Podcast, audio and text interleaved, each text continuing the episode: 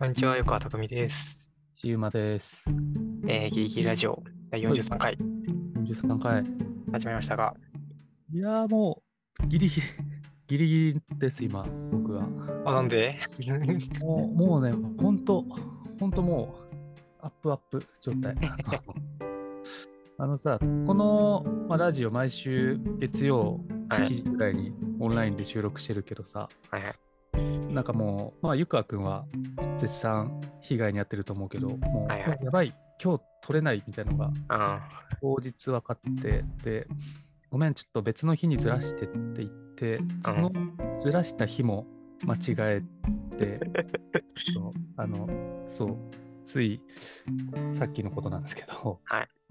ちょっとダダッシュであのね最寄りの駅から自宅に帰ってきてスラスライディング土下座しながら今収録してる最中なんですけどね。あの、まあ、そ、そ、そんくらい、そ、そんくらいってまあ言い訳みたいになっちゃうけど、なんか、まあ、ら来週ね、卒展っていう芸大の卒業制作展がある。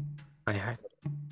なんか会社も絶妙に忙しかったりでもう、ね、もうため息出ちゃうくらいギリギリなんですけど、大変だ。そんなギリギリな時に、はいさらにギリギリな悩みを一つ抱えてしまってまして、今。はいはいはい。だから、これから公開愚痴大会です。今お楽しい。やっぱね、口だよね。おもろいのは。愚痴好き？いうか、いや、僕は好きですよ。それは言うのも聞くのも？言うのも聞くのも。ああ、そうね。なんか飲み会とかでも楽しい瞬間、そこだもんな。そうそうそうそう。なんかむしろ、仕事、仕事も口で回してる説あるから。どういう仕事？仕事を口で回すって何、いやもうなんか、あのむしろお客さんが、うんあの、愚痴を言ってくるぐらいな状態の方が、ああの、いろいろやりやすくなる感じはあるね。はいはい。愚痴引き出し力。うんいやーもう今日の会議めちゃくちゃ朝早くて起きるのしんどかったっすよみたいなとかそういう感じとか、まあ、もっとなんか、えぐい、なんだろう。いやもうなんか役員がクソすぎるみたいな。すごい愚痴すごい愚痴引き出してるじゃん もう、本当にクソすぎるみたいな。いやー、受けますね、みたいな。ことも言いながら。しかもそれに対する返事がいや受けますねとか あ軽い軽いなしっかり、軽い。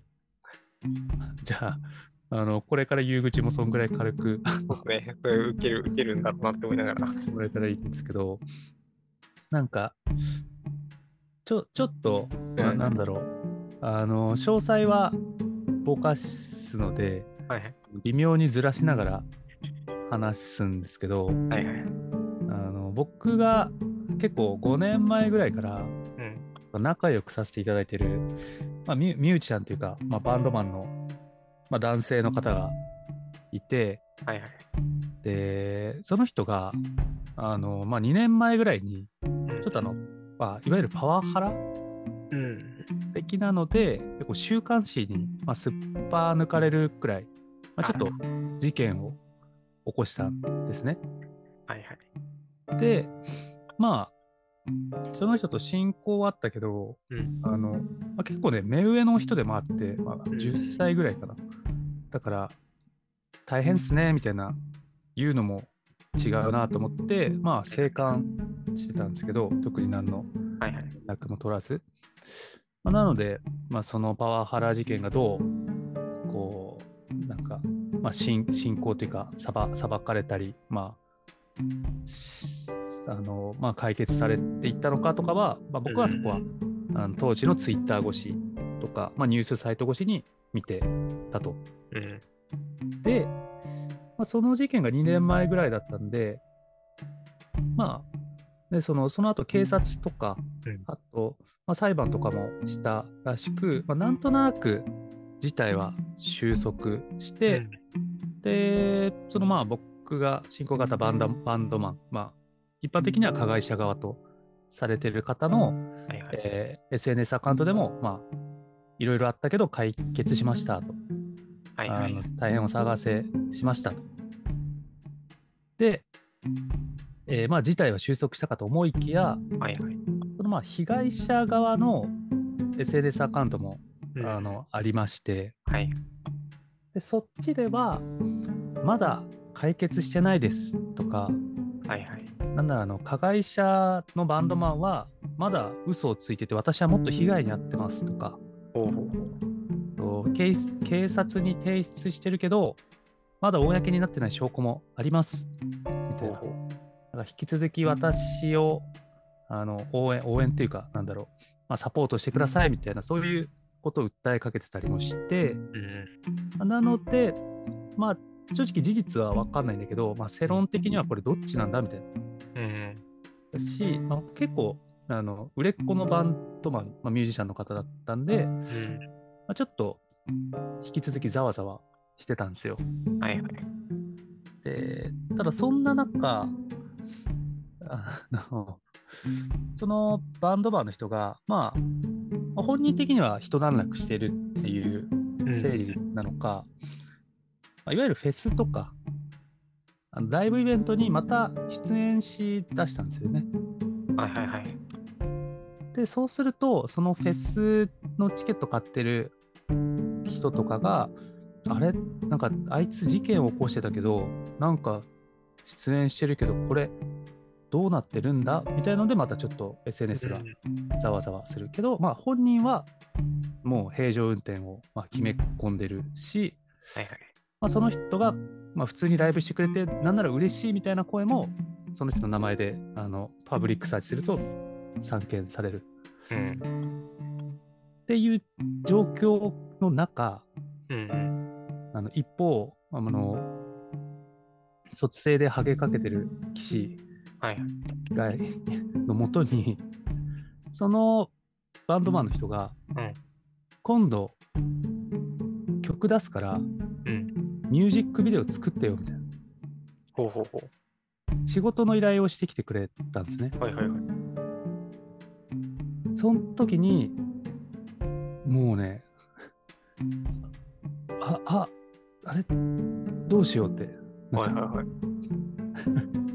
要は、なんだろうな、まあ、もちろんさ、なこう、その、まあ2、2年前、3年前とかだったら普通に、ああ、やりますやり、やらせてくださいって感じなんだけど、うん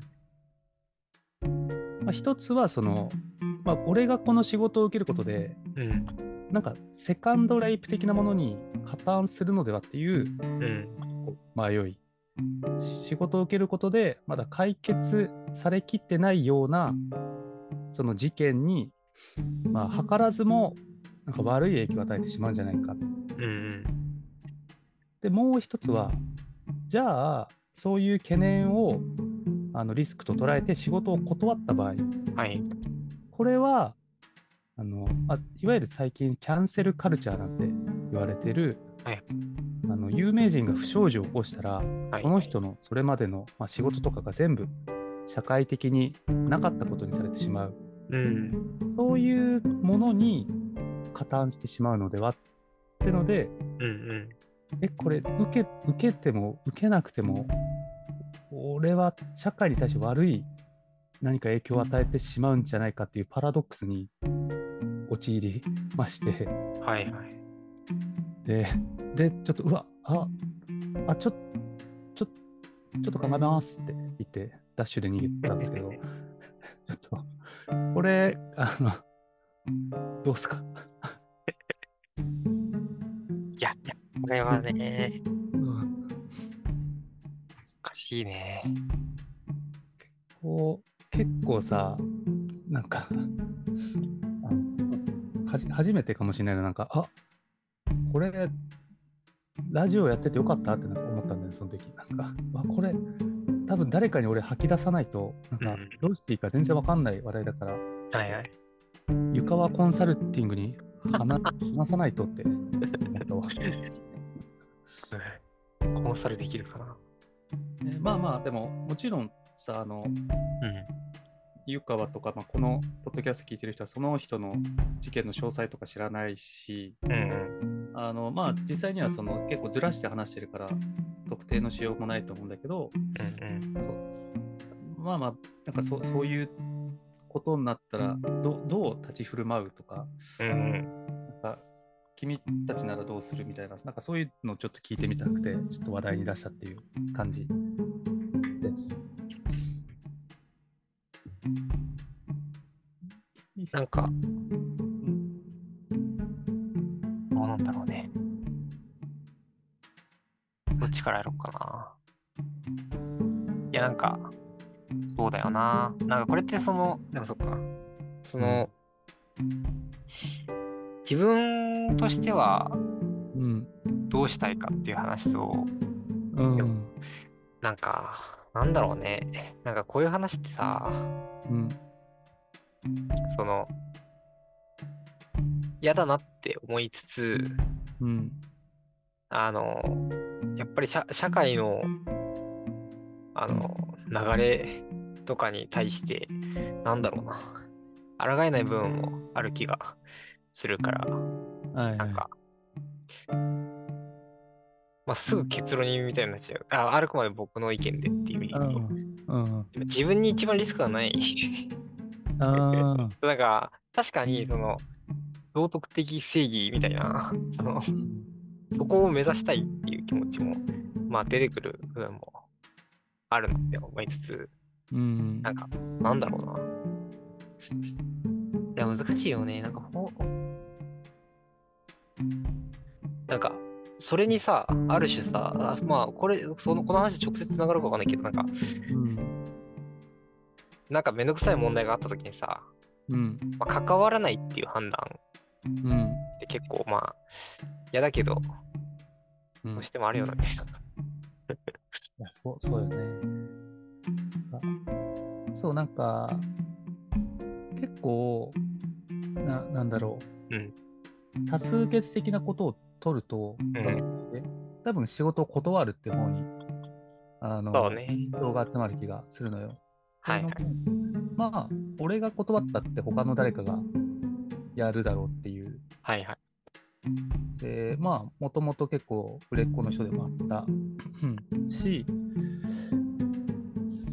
あの、まあ、ね、あの俺がやらなくても他にあの優秀なクリエイターとかいっぱいいるし、その人の周りにはそういう人がいっぱいいるから、まあ、一個断るっていうのは、まあ、ああ安牌って言い方だったらしいのか分かんないけど、うんうん。それこそ自分に一番リスクがない。選択肢だと思いつつ、うん。ななんなんだろう、なんか、でも、もしかしたらキャンセルカルチャーとか、なんか、まあ、そんな横文字にしなくても、ちょっと不祥事を起こした人に対する関わり方って、なんかみんながみんなちょっと避けるってのを態度として選んだ結果、うん。なんか良くないことを起こしてるのかなとか、そういう、まあもしかしたら被害妄想に近いのかもだけど、こう自分がちょこっと無視みたいなことをすることで、この人は、あの、まあ、大前提としてその人の作品結構好きだからさ。こんな素晴らしいものを作ってたけど、僕のこのちょこっと無視によって、その人の今後のキャリアとかがもう、なんか、螺旋階段転げ落ちるように、なんか失墜していくんじゃないかみたいな、ネガティブな将来予想みたいなのもしちゃって、はい結構僕はなんか身動きができなくなっちゃったんだけど、はいはい。いやー、でも確かにそうだよな。いや、なんかむっちゃむずいよな。でもなんか本当、今思い出した。うん、そう、なんかここに直で向き合うと大変だな、みたいなそう思ったんで、あの、違う話にうん、た方が話しやすくなるかなって思ったんで、うん、それっぽい、あの、映画を見たことがあるなと思って、はいはい。えー、っとね、これだな。うん、ちょっとそのまますぎるな、でも。あの、過去追うものっていうね。タイトルからしても、過去を背負うの追うで、過去を追うもの。過去追うものっしてかいう。新しい映画そうそうそう。10月、2023年10月に、あの、公開された映画で、結構なんかね、ストレートとストレートで、しかも全然解決しないっていううわ、やだ。感じがえぐくて、まあなんか、それこそ、あの、いろんなその過去、あの、罪を犯した人、まあ、わいせつ行為をした人とか、まあ、薬やっちゃった人とか、まあ、えっと、で、あの、ノンフィクションじゃなくて普通にフィクションなんだけど、うん。まあ、その人たちが一応ね、あの、罪を償って、で、えーっと、出てきて、えーで、なんか対話みたいなことをして、あの、自分たちが、まあなんか、そういうその、セラまあ治療じゃないけど、まあ、社会に復帰するところ、時において、なんかちょっと演劇で表現をしてみようみたいな、あの、ワークショップをやってみようみたいなストーリーなんだよね。はいはい。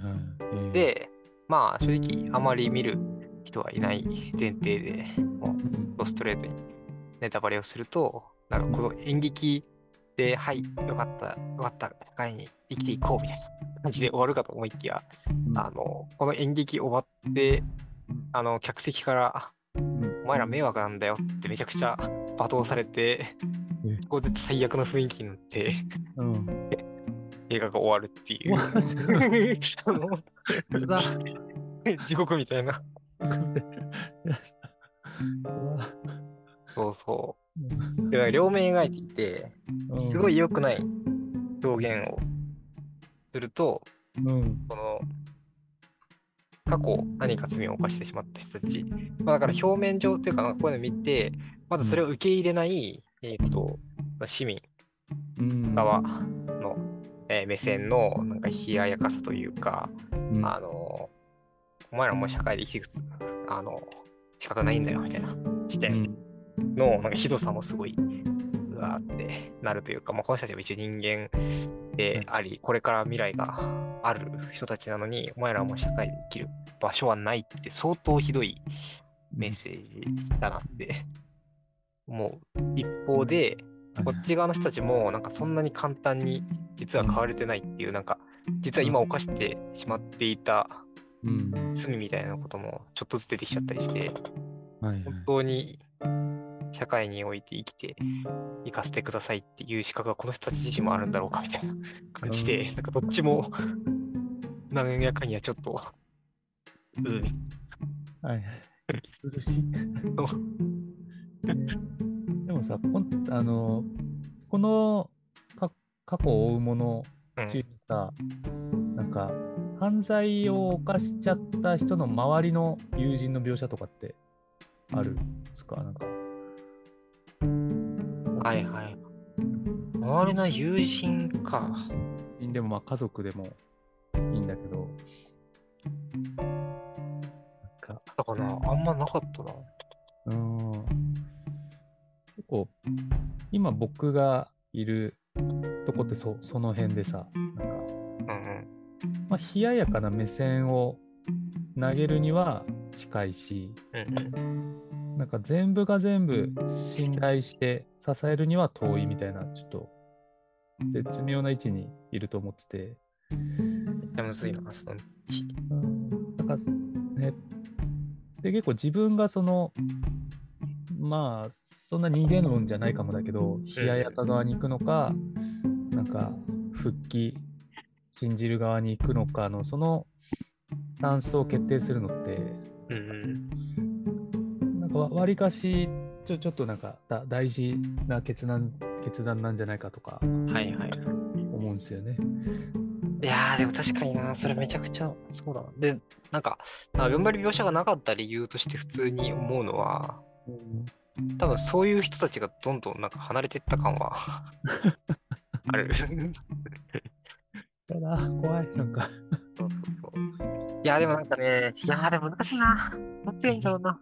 なんか僕は個人的にうんなんか思っちゃったのは、で、結構この人たちの周りにいた人は誰かっていうと、うんこの人たちが社会で生きていく、これから生きていくっていうことに対して、うんあの、本当に、あの、仕事としてあの、本当に寄り添いますっていう覚悟を決めた人たちうん。が、まあ、その演劇のワークショップを手伝ったりとかしてうん。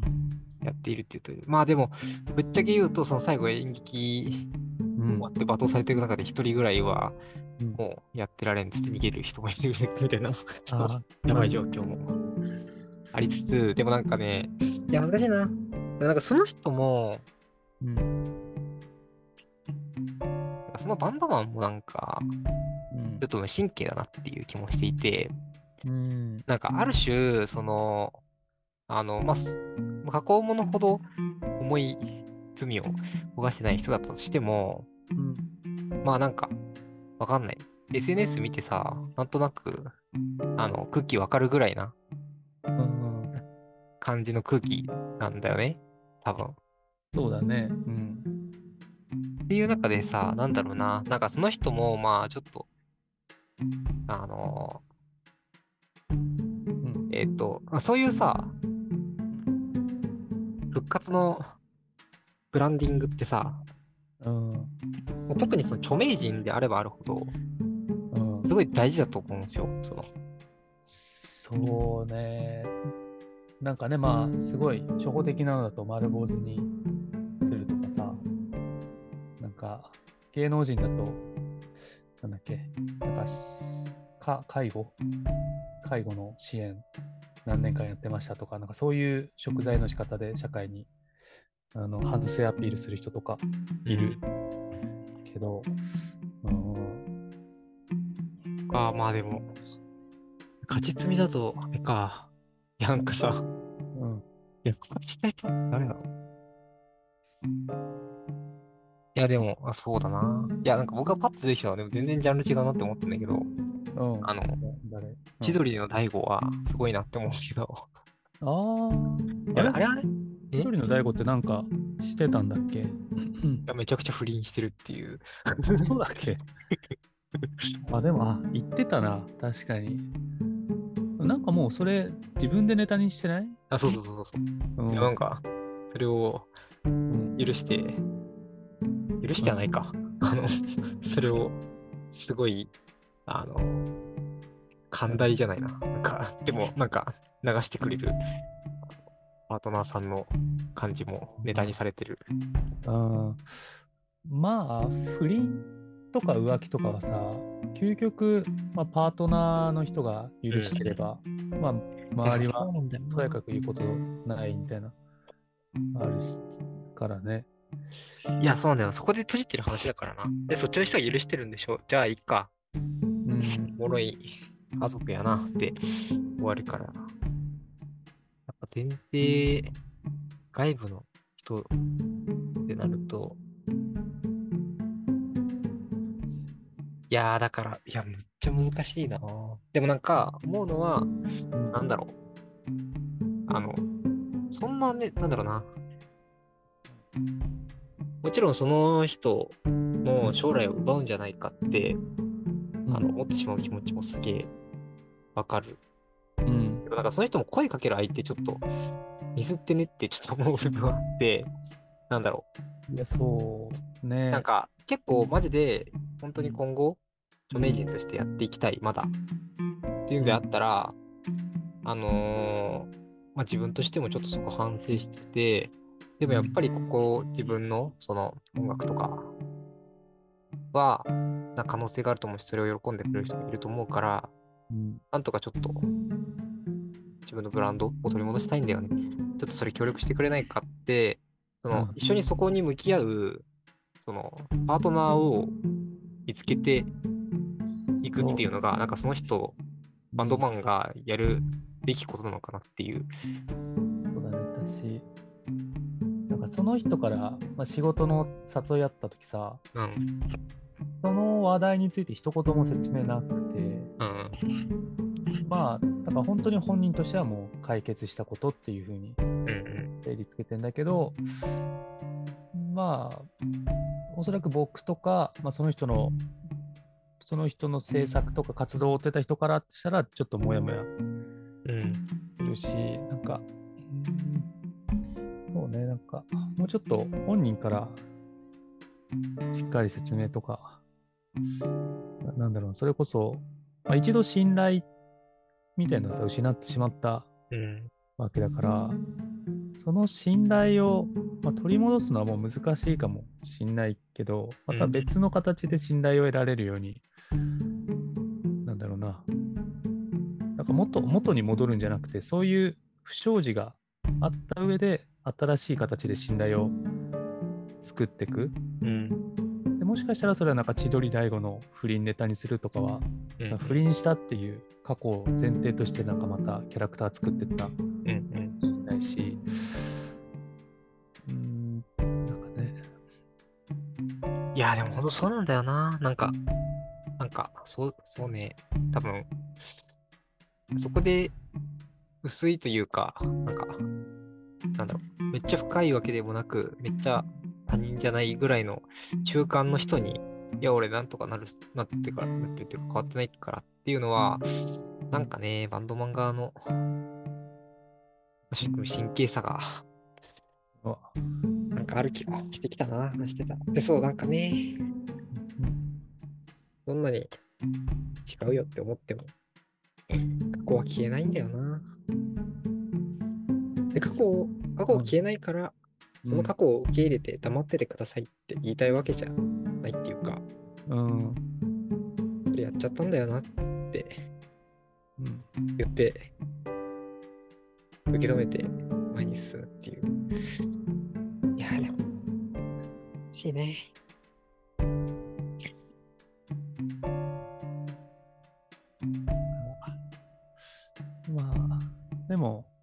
ね、でもなんかやっぱ、湯川コンサルティングと話したら、ちょっと整理は で。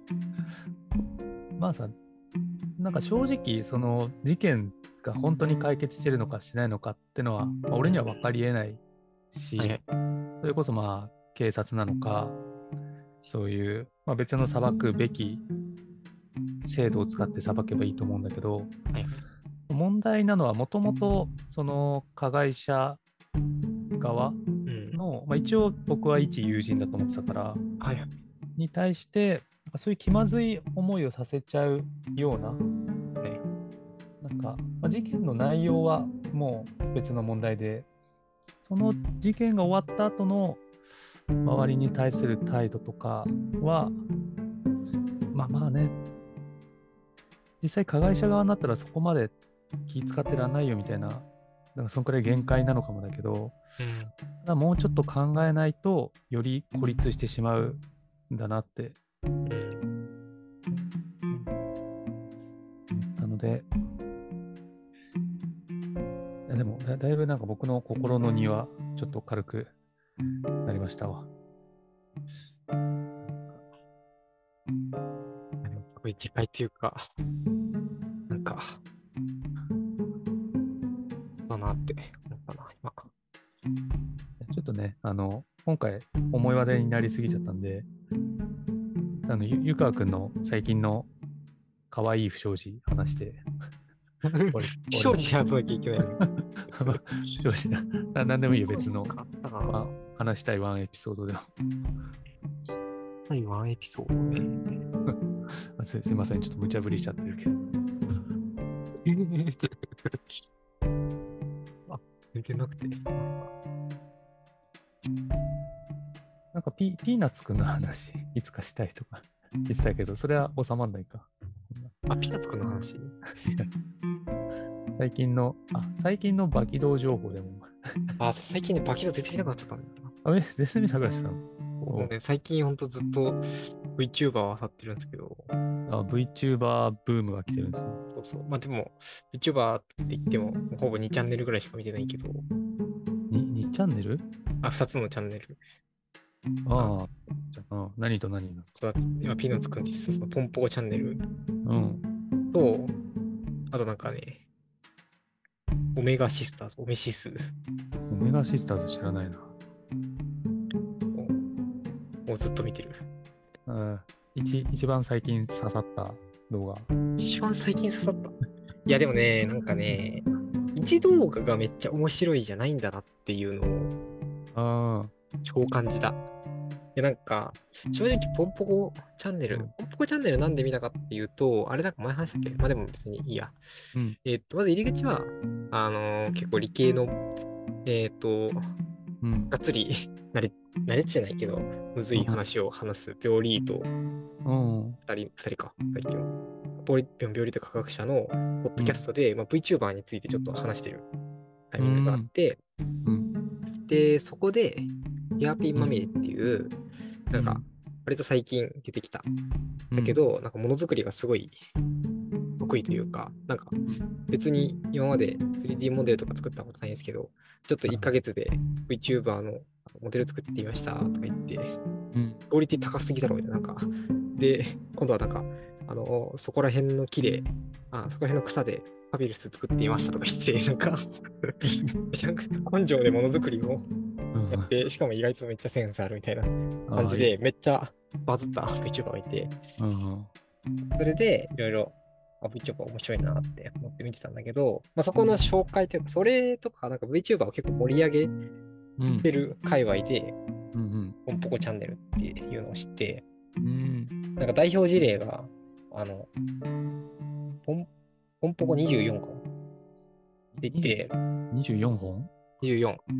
うんあの、24時間、あの、連続で生放送ええすごいね。して、いろんな VTuber とか呼んでコラボしてやるみたいな番組を結構年一とかうん。インドでやってて、まあ、そこでヘアピーマミラが紹介されてしょ、ヘアピーマミラがバズったんだみたいな。うんまずなんか VTuber 界隈のなんか、そういうその、いろんなお互い紹介し合って、そうやって広がってってみたいな文化に面白さを感じたんだけど、うんうんで、なんかそのポンポコチャンネル見た最初の感想は、うん。何言ってるのかわかんねえって言ってたね。そそんな感じなんだ。ええもうなんか、なんだっけ、もうまず最初の挨拶が、あの、うんもう言い過ぎて、あの、めんどくさかったのかわかんないけど、うんもう、何々僕だよ、とか言って、なんか何言ってるのかわかんないです。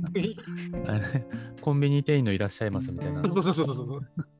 で、まあ、ポンポコってタヌキキャラクターとピーナッツくんって二人だったんだけど、ピーナッツくんもなんか、よし、よし、よしとか言って、なんか何言ってるのかわかんないの。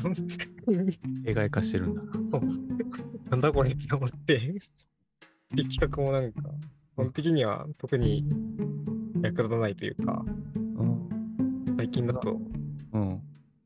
何あれだな、電気シェーバーを買って、えー比較してみた。つって、なんかそ撮ってる、撮ってる。動画を。つまんなそう、なんか。見せられたりとか、うん。あと100均がめっちゃ好きだから、うん。100均ベストバイとか言って、100均。やべえっつって、やあったりうん、その、ななんだつ、つまらなさっていうか、しょしょうもなさって言っていいのか、しょうもなさみたいのがずっと続くんですか？そうそう。で、面白い文化だなっていうか、まあ、僕がそのヒカキンとか、うんこ。こら辺を撮ってないっていうのはあるんだけど、うん。まあ、毎日に近いぐらいな頻度で投稿されるんですよ。ああ。10分ぐらいの動画が。うん。いや、ほんとすごいなって思う。だから、なんか一日のスケジュールみたいな、あの、回もあったんだけど、ほんと、起きて、うん。考えて収録して、え4時間編集して、で、VTuber あさって寝るみたいな。うんいや、なんか、楽し、楽してるわけじゃないんだなっていうか、うん。ガチ仕事してるのをしかも休みなくむしろやってるなとかって思いながら、はい。やんだけど、なんかすごい話がかちゃった。そうでもなんか、あの一動画見てめっちゃ面白いじゃなくて、うんそれこそなんか最初とか何言ってたかわかんねえなみたいな感じなんだけど、うんなんか、いろんな動画見ていくと、うん。なんかそのキャラクターの、あのーいろんな角度とかがうん。見えてきたりとか、あとなんか、このポンポコチャンネルは、さっき言ったそのポンポコとピーナッツくんの、うん。が、まあ実の兄弟、うん。あ、兄、妹関係。中の人が本当に兄弟なんだ。そうそう。で、滋賀で、うんまだ実家に住んでて、うん。で、なんか、たまにそのピーナッツくんの、あの、本性であるアニ、アニポコっつうんだけど、まあ、その、またピーナッツくん結構声を、声色を作ってるんですけど、たたまになんか兄が出てきちゃうみたいな。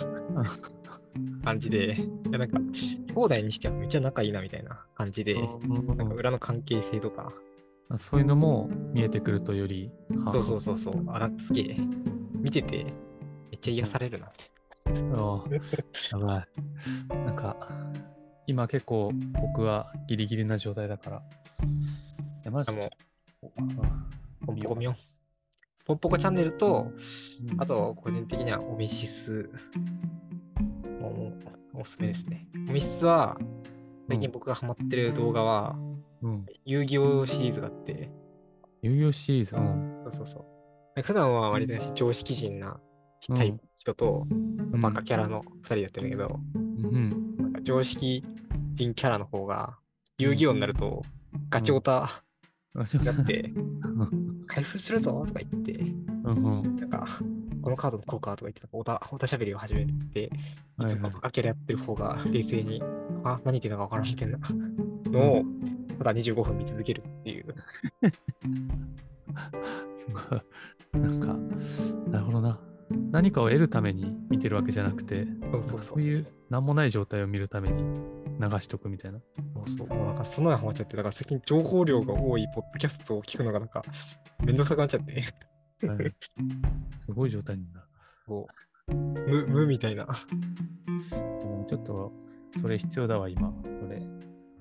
でもね、最初はね、ちょっとね、あの、何言ってたか分かんねえってなるんで、うん。ちょっとね、その境界を超えられるかどうかっていうのは、あの、うん。楽しみにして。OK ちょっとあれよね、そろそろ収録終わんないと出ちゃうしか。いや、終わりましょう。うん、絶対、一言じゃまとめらんない話の内容。そうね、ちょっと、まあでも、愚痴が、愚痴を言ってしまったが、とりあえず、オメシスとポンポコ見ながら、癒されてください。はい。何でもいいやつって。うん。じゃあ、こんな感じで、いいラジオでは、えーお便りを募集中です。YouTube です。えー X のアカウントのプロフィールか、Spotify の詳細情報、エピソードの概要リンクから、えーお便りを書いて送ってください。ください。えーフォローもよろしくお願いいたします。お願いします。では、本日もありがとうございました。ありがとうございました。